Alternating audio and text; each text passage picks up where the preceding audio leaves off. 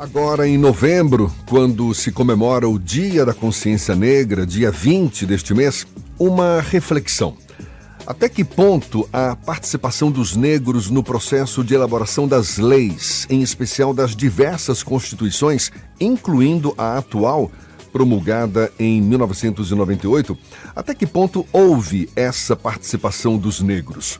Para muitos estudiosos, praticamente nenhuma algo que é evidenciado na própria história do constitucionalismo brasileiro. Um desses estudiosos é o advogado e professor universitário Samuel Vida. Ele que é especialista em direito constitucional e coordenador do programa Direito e Relações Raciais da Universidade Federal da Bahia. Ele, nosso convidado aqui no Isso é Bahia, um prazer tê-lo aqui conosco. Muito obrigado por aceitar nosso convite. Bom dia, professor. Bom dia, Jefferson. É um prazer muito grande participar do programa, dialogar um pouco com você, com meu amigo Ernesto, com o querido Levi Vasconcelos. Estou à disposição. Professor Samuel, quais são os indícios de que a participação negra foi excluída do processo de elaboração da nossa Constituição, por exemplo? Veja bem, Jefferson, na verdade nós temos um histórico que combina a exclusão né, ao longo da trajetória de formação do constitucionalismo brasileiro e um processo paralelo de reivindicação, de busca pela inscrição na Constituição das expectativas de cidadania do povo negro. Então, há um movimento que tem, por um lado, uma dinâmica de exclusão que prevaleceu na maioria dos processos constituintes, sejam aqueles com participação popular, sejam aqueles que foram conduzidos pelo Executivo mediante a outorga de cartas constitucionais. E o processo de questionamento, de demanda, que eu diria que foi exitoso no último processo constituinte.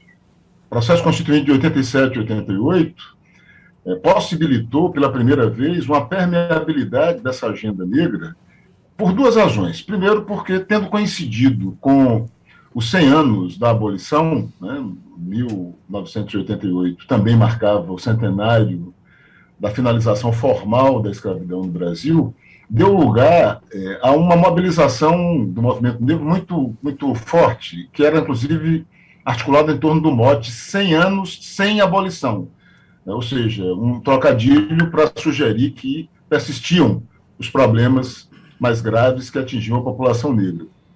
E, por outro lado, nós tivemos a participação constituinte de alguns é, constituintes negros, Benedita da Silva, Paulo Paim, Carlos Alberto Oliveira, Caó, jornalista e advogado baiano radicado no Rio de Janeiro, Edmilson Valentim, e essa presença de constituintes negros possibilitou que essa agenda produzida pelo movimento na luta de denúncia e na proposição de alternativas para o combate ao racismo chegasse até a Constituinte. Nós tivemos, portanto, a partir de 88, o ingresso da agenda, da agenda negra na Constituição, embora ainda limitado e disperso. Né? Fala-se muito na criminalização do racismo, mas houve também outras conquistas, como, por exemplo, a garantia da, do reconhecimento territorial dos quilombolas, a afirmação do Brasil como um país multicultural, portanto, o patrimônio é, da tradição afro-brasileira como integrante do patrimônio nacional,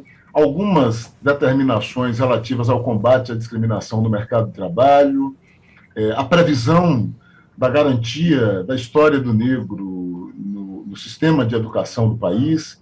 Então, nós temos alguns avanços e passamos a ter, pela primeira vez, uma repercussão do constitucionalismo negro no processo eh, de elaboração e, e, na redação final de uma Constituição brasileira. Mas, do ponto de vista constitucional, é uma lacuna que ainda precisa ser reparada? E como repará-la? E que lacuna especificamente ainda é essa? Então, Jefferson, é, do ponto de vista normativo, houve um avanço. Nós temos, embora não é, sistematizados num único capítulo, várias normas, como rapidamente eu tangenciei. Agora, há uma um déficit, há uma, uma deficiência na implementação.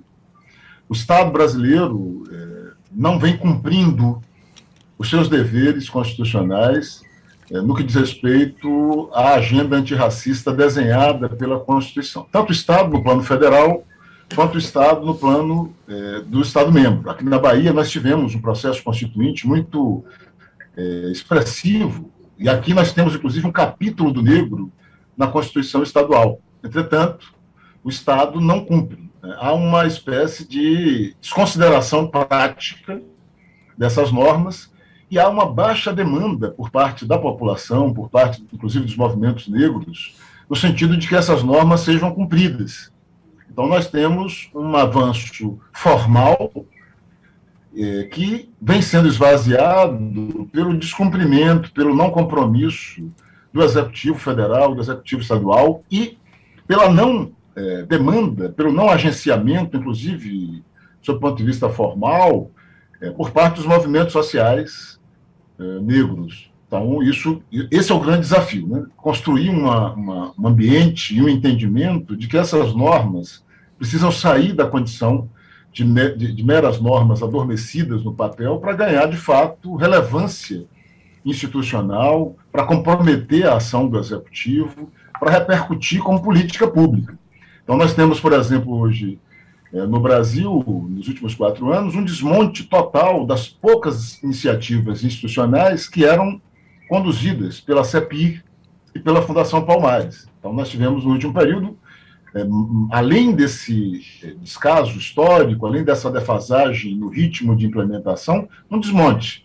No plano da Bahia, nós temos uma baixa implementação. Apesar de existir uma secretaria de promoção da igualdade, a, a, a CEPROME, há um processo de agenciamento muito isolado, é uma secretaria fragilizada, com poucas estruturas, poucos recursos orçamentários e sem um impacto no núcleo duro do poder estadual. Então, essa agenda acaba ficando no segundo plano, muitas vezes ignorada pelo Executivo. Só para dar um exemplo, a Constituição Estadual prevê a obrigatoriedade do Estado de titular as comunidades quilombolas que estão localizadas em territórios é, é, estaduais, né? portanto, naquele, nas terras devolutas estaduais, aquelas terras que não dependem do governo federal para é, o reconhecimento. Aqui na Bahia, nós não tivemos praticamente nenhum avanço nesse sentido é, ao longo do, dos últimos 30 anos, nem nas gestões carlistas, nem nas gestões petistas. Né? Essa norma é absolutamente ignorada.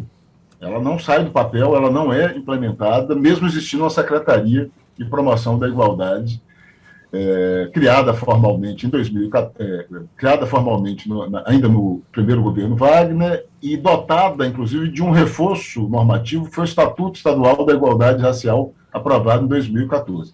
Essas normas, tanto as constitucionais quanto as infraconstitucionais, têm servido, como a gente chama na teoria do direito, de legislação simbólica, ou, dito na versão popular, lei para inglês ver. Né? Ou seja, ela existe formalmente, mas ela não é considerada, não é implementada, não é efetivada pelo poder público e normalmente não é cobrada pela própria população. Aliás, é, bom dia, Samuel Ernesto aqui. Nesse caso, a expressão para inglês ver é historicamente bem aplicada nesse caso, né? Tem a ver com, com o passado, quando a gente ainda estava no século XIX, ainda naquele processo até concluir com a abolição formal, pelo menos. Mas, Samuel, eu queria te perguntar sobre exatamente isso, sobre a, a, a materialização do que está na Constituição, a partir até de uma coisa que está em destaque nos, em toda a imprensa nacional hoje. Está lá no artigo 3 da Constituição, é, o inciso terceiro, erradicar a pobreza e a marginalização, reduzir as desigualdades sociais e regionais, promover o bem de todos sem preconceitos de origem, raça, sexo, cor, idade, quaisquer outras formas de discriminação. Eu estou te colocando isso aqui para a gente contextualizar para o momento de agora. Muitas reações racistas, muito, muito ódio regional por conta da, da decisão dos nordestinos e dos baianos especificamente. E quando ontem o presidente eleito Lula fala é, muito incisivamente no combate à fome, aí o mercado. E o combate à fome está aqui, no que eu acabei de ler aqui, no artigo 3 da Constituição, da Constituição Federal. Mas o presidente fala nisso e aí o mercado, tal do mercado, fica nervoso, o dólar dispara, a bolsa despenca. Estamos falando da mesma coisa, Samuel Vida? Com certeza, Ernesto. Nós estamos diante de um fenômeno que é crônico e, e secular no Brasil, que é o de aprovar normas extremamente avançadas e poderiam produzir transformações ou consolidar transformações relevantes para o país e tê-las sabotadas, sabotadas pela eh, própria institucionalidade estatal, sabotadas por agentes privados, especialmente os agentes econômicos, que colocam sempre os seus interesses patrimoniais e os, sua expectativa de maximização de lucros acima dos interesses sociais, acima dos interesses coletivos da nação. O artigo 3 é o artigo mais importante da Constituição, porque ele enuncia aquilo que nós chamamos de um programa, ou seja, ele não apenas, a Constituição não apenas define o Estado, suas atribuições. A Constituição também define um programa, um conjunto de metas, um conjunto de objetivos, um conjunto de deveres é, atribuídos ao Estado para realizar esse programa. E, dentre esses vários deveres, está o de combater as desigualdades sociais e regionais, promover a erradicação da miséria. Né? Portanto, é, cabe ao Executivo, como é, poder é, que tem incumbência de operar né, as principais intervenções vinculadas ao governo, realizar essa agenda. Evidentemente que há outros deveres, inclusive o dever de eh, buscar contribuir para a economia funcionar da melhor forma possível.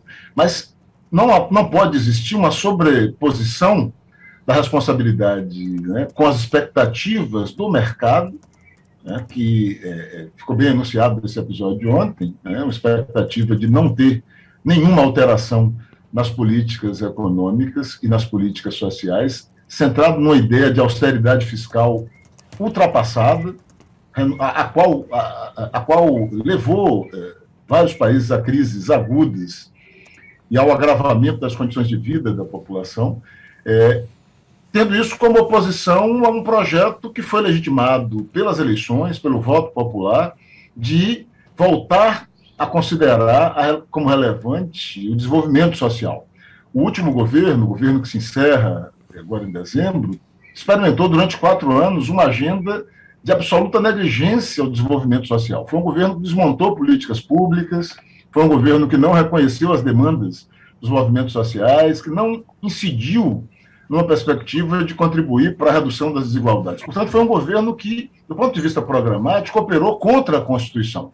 Nós temos dito, é, no estudo do governo Bolsonaro, que se trata de um governo que promove uma desconstitucionalização, tanto do ponto de vista institucional, com ataque a várias instituições, com a violação da separação de poderes, com a tentativa é, de mudar aspectos institucionais. Agora, na eleição, ele chegou a cogitar a ampliação é, do número de ministros do STF, projetando uma expectativa de vir a ter maioria naquela corte, como também no plano programático. É um governo que inviabiliza o combate às violações do meio ambiente, um governo que desmontou as políticas sociais, parte delas retomadas eleitoralmente durante a campanha, mas sem nenhuma garantia de continuidade, um governo que desmontou as políticas de combate ao racismo, um governo que opera na contramão do que diz a Constituição. Ora, quando Lula anuncia ontem que terá como prioridade a recomposição dessa malha institucional para o combate às desigualdades, né, a preocupação central com o combate à fome, ele está agindo em consonância com a ordem constitucional em vigor. Ele está sinalizando que pretende recuperar o compromisso do executivo com o cumprimento da Constituição. Portanto, soa muito estranho, muito extravagante essa reação do mercado, que parece muito mais se conformar como uma chantagem, como uma tentativa de impor unilateralmente determinados interesses, ao invés de sentar para negociar, ao invés de né, buscar uma composição dialógica com o novo governo. Então, causou muita estranheza, mas seguramente não corresponde a uma manifestação legítima, seja do ponto de vista político, seja do ponto de vista jurídico e institucional. Samuel, eu vou te fazer uma provocação agora, porque assim como o racismo, o machismo também é uma chaga, é uma vergonha que a gente tem. E nós, homens, precisamos fazer uma, uma. viver em processo de autodesconstrução, pelo menos os que têm essa consciência de que o machismo é uma vergonha, né? e principalmente quando se manifesta das múltiplas formas violentas. Mas a provocação que eu queria te fazer é o seguinte: você comemorava os avanços aqui na Constituição do Estado, por ela ter um capítulo cujo título é O Negro. Né? Não faltou aí uma pitadazinha de combate ao, ao, machismo e falar talvez do povo negro, porque a linguagem diz muito, é o negro e a negra e as negras, Samuel Vida. A gente não ficou devendo aí, o constitucionalista é, estadual, o constituinte estadual não ficou devendo aí? Com certeza, Ernesto. A gente tem que compreender que esses processos passam também por ciclos de aprendizado. Né? E há 35 anos atrás, aproximadamente, 34 anos atrás, o nível de consciência dos indivíduos, da sociedade, dos movimentos sociais em torno da premência, da relevância estratégica do combate ao machismo era bem menor, né? É, e a percepção de que a linguagem, inclusive, reproduz isso da mesma forma. É, nós devemos muito ao movimento de mulheres negras, que ao longo desses 30, 40 anos de retomada do movimento negro no Brasil, desde lá atrás, denunciava isso, inicialmente de forma bastante isolada, com uh, o restante do movimento, inclusive, não conseguindo entender e não é, atendendo a essas legítimas demandas. Eu diria que de lá para cá nós avançamos muito. Se hoje estivéssemos elaborando uh, o texto constitucional, seguramente não seria enunciado dessa forma é, que naturaliza, que normaliza uma ideia hegemônica do gênero masculino no próprio texto. Seguramente seria de forma diferente. Agora, isso não deve ser, é, digamos assim, usado como pretexto para não implementar essas normas. A gente pode, na implementação, cuidar da devida preocupação a com a diversidade de gênero e assegurar que as mulheres negras, que são inclusive o segmento mais vulnerável dentro do universo das pessoas negras, tenham é, acesso a políticas específicas, reconhecimento, né, e, portanto, a gente precisa, sim, considerar o desafio de implementar essas políticas, é, respeitando e considerando as várias dimensões das opressões das quais a opressão de gênero, o machismo, o sexismo, seguramente figura como uma das mais impactantes. Para a gente encerrar rapidinho, professor Samuel, é, você falava da, dos avanços na garantia dos direitos dos negros, no combate ao racismo, isso em relação à nossa Constituição, mas que na prática pouco avançam de fato não é, para efetivar esses direitos, esse combate ao racismo. Qual sua expectativa para um futuro próximo? A gente consegue reverter essa lógica? Temos motivos para otimismo ou não? Jefferson, é uma situação muito delicada. Eu é, tenho mais esperança do que otimismo. Né? Otimismo, eu acho que é um pouco exagero. Esperança, eu acho que é, é, é desejável, porque ela diz respeito, inclusive, a uma mobilização de uma energia é, insurgente de quem cobra, de quem pauta, de quem não teme é, agir mesmo tendo contra si adversidades enormes. O que nós temos percebido é que o, o, a comunidade negra brasileira amadureceu muito nos últimos anos e tem conseguido é, sustentar a presença em espaços, inclusive, que anteriormente eram quase que inacessíveis, quase que interditados. A universidade é um deles. Ontem eu participei de uma atividade na universidade que, na plateia é, nós tínhamos seguramente um pouco mais da metade dos estudantes é, composta por pessoas negras. É, eu que ingressei na universidade 40 anos atrás, 68 anos atrás como estudante e 22 anos atrás como professor, fiquei muito feliz porque a realidade, seja 38 anos atrás, seja 22 anos atrás, era outra.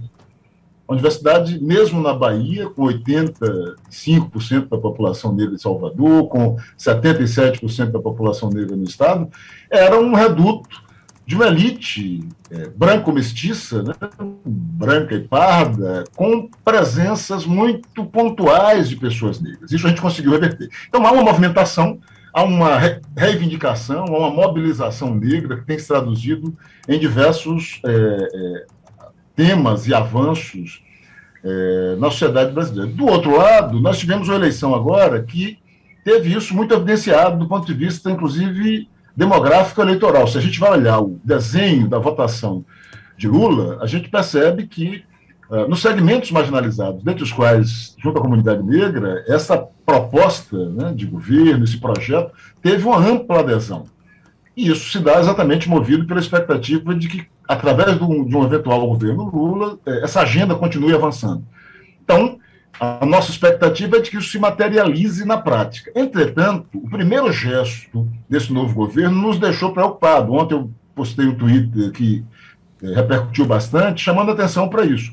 Na equipe de transição, até agora comunicada, 60 nomes foram comunicados, nós temos pouquíssimas pessoas negras e pessoas negras do Sudeste.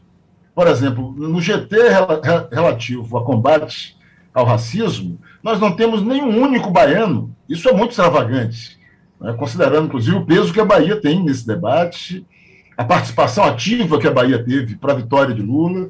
Quando a gente vai para os outros setores estratégicos, porque nós não reivindicamos presença apenas no tema do combate ao racismo, nós não temos nenhum negro em funções estratégicas para discutir economia, para discutir industrialização, para discutir educação.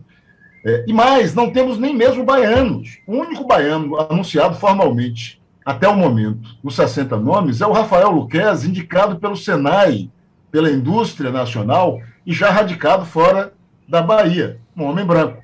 Então, isso nos preocupa. Nós temos mandado esses sinais para a, equipe de transição, ainda falta a nomeação de outros nomes. Evidentemente que a, que a equipe de transição não é ainda necessariamente um desenho do governo, mas a gente já está botando a fatura, cobrando, questionando essa é, é, é, é, escassez de representação nordestina e baiana e negra, é, exatamente porque nós entendemos que, mesmo tendo toda uma expectativa esperançosa com o novo governo, nós operamos contra forças inerciais e sistêmicas do racismo, que fazem com que o Sudeste, as pessoas brancas, sejam vistas como as representações naturais. É muito extravagante que, para discutir comunicação, por exemplo, nós não tenhamos a Bahia representada, e a Bahia, inclusive, foi responsável pelo próprio marketing, né? a técnica, a tecnologia baiana da publicidade.